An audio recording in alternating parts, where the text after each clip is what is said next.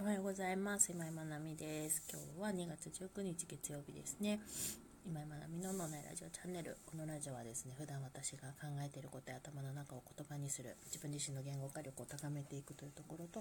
聞いてくださった方が何か考えたり感じたり気づいたりするきっかけになったらいいなと思いながらお話をしております。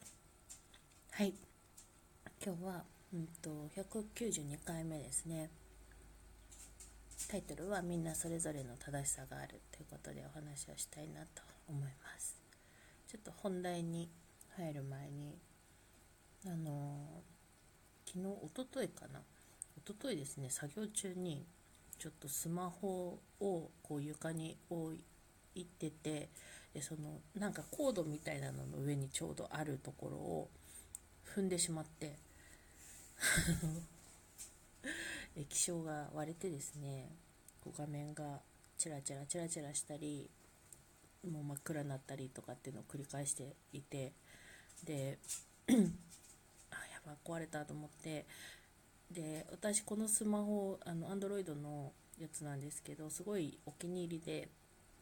結構長く使ってるんですね。で前にも画面が割れたことがあってで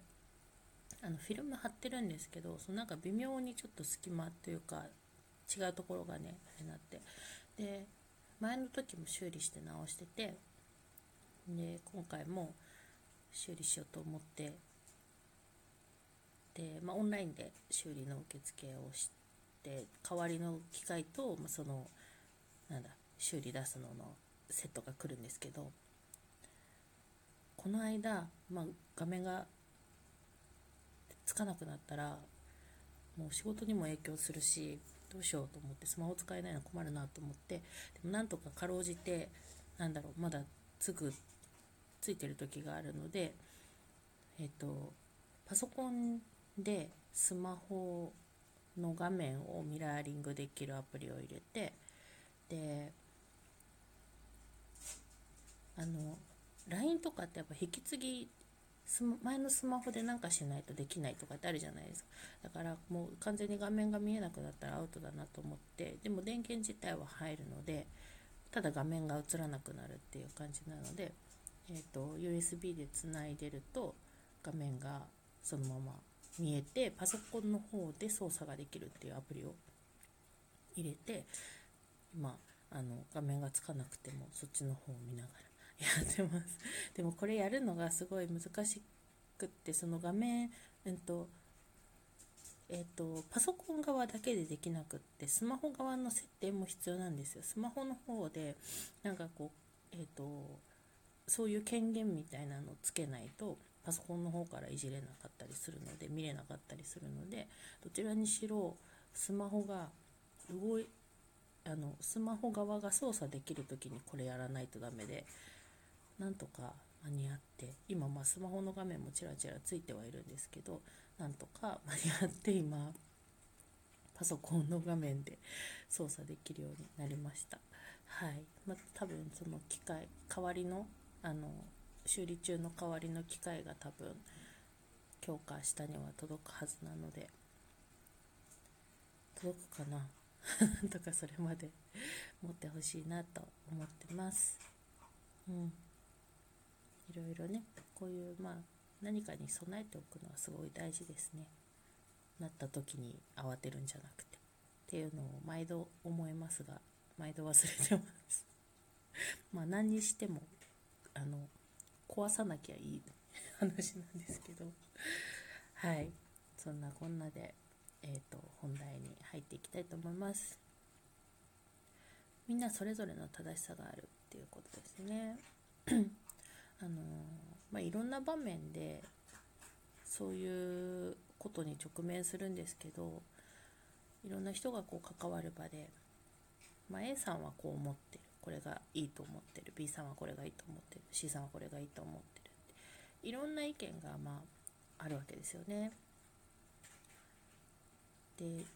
人と関わるってそういうことでいろんな人のそういう価値観に基づく意見っていうものをえーと、たくさん浴びることになるわけですよね。で自分も含めてやっぱりそういうことを日々あのなんて言うんだろう意識せずとも判断してたり選んでいたりするわけですよね基準 AB という選択肢があった時にそれをこう選ぶどちらかを選ぶ時の基準っていうのは自分の中にあるわけですね。それがまあいわゆる価値観の部分だったりとか、うんとなまあ、価値観ですよね何に、えーと、重きを置いてるかとか何がいいと思っているのかとかそういう自分の判断基準となるものですね。でそれをなんか一回一回こう意識的に私はこういう価値観に基づいてこれを選択しますっていうのはしてないと思うんですけどあのショートカットされてるのでパッて私はこっち。でもそれはあの言語化しようと思えばちゃんとそれなりの理由があると思うんですよ。うん、でえっと、いろんな人と関わっている中でやっぱりいろんな人のその正しさに触れて、うんと、正しさというか何ていうの価値観ですよねいわゆる、えー、に触れて、まあ、その人の話していることがその人のどんな価値観に基づいているのかみたいなのを知ることってすごく大事なことだったりするんですね。でそこはやっぱりふ普段のコミュニケーションとか会話の中からあこの人はこういうふうなことを大切にしてるからこういうふうにしてるんだなとかっていうのは見えてくるんですけど まそういう会話をしているということが大前提にありますけどね。うん、ででも何て言うんだろうそこまで深く話さなかったりとかするとただのこう意見の対立っていうところになってしまうんですよね。対立構造になってしまうんですよね。なぜそうなのかとかうーんその人が何が大切なのかとかやっぱりお互いに分かり合おうとしないとなかなかそこのステップに行くのは難しくってあのー、そういうコミュニケーションをどれだけ取れるかっていうのはすごく大事かなと思ってます。であの私とかはすごくそういうところも含めて話をしたりとか何て言うんだろう自分の価値観的な部分をこのラジオもそうですけどそういうものを日頃から話している方なのでなんとなくあの会話の中ではそういうことって出てきていると思うんですけどでそういうのに慣れていない人だとやっぱりこうだと思うっていうその結論の部分しか話さなかったりするのでそうするとなぜその人がそう思ってるのかとかでその人と意見が違った時に、うんと、対立になってしまうわけですよね A がいいと思う B がいいと思うっていう2つの意見があったらそこはもうあのその段階ではまだ折り合わないわけですよ。でそこから先に進もうと思ったらなぜ A がいいと思うのかなぜ B がいいと思うのかってお互いのそういう価値観をしっかり伝え合うっていうプロセスが必要になってくる。あの理由だけじゃなくてですねえーと、これこれこうだから A がいいと思いますっていう表面的な理由だけじゃなくって、えーと、もうちょっと、まあ、これちょっとファシリテーター的な関わりということになってきますけどもう一歩踏み込んであそれがいいと思う理由にはこの人のどういう価値観があるのかなとか。あ何々さんはこういうことを大切にしたいからこういう理由でこれがいいんですね。っていうところまでしっかりこう見えてくるとどこかでその A と B っていう選択肢は違うんだけど何かこう共通する部分があるよね。ってここの部分はお互いにとって大切にしたいことだよね。でもそのアプローチが違うんだね。っていうなんかそこが見えてくるわけですよね。でそもそもそのアプローチというアプローチじゃないや。その理由の理由みたいな部分が違っていると,、うんとまあ、じゃあ別々のあのやり方をしていきましょうっていうふうに明らかにこう境界線じゃないですけど区切りみたいなのが見えると思うんですけど同じことを目指しているのにやり方アプローチが違うところでどうしようかってなっている場合にはそこのそあの理由の理由のところまでしっかり、あの話をしていくっていうのはすごい大事なことかなと思います。そういう時にねなんかこうもうちょっと引き出すような聞き方えっ、ー、となんだろう傾聴的な聞き方。で傾聴って言ってももうちょっと能動的な傾聴になってきますよね。なぜそう思うのかっていうのをこう引き出そうとする時は。うんうんってそうだねそうだねって聞いてるだけでは出てこなかったりもするので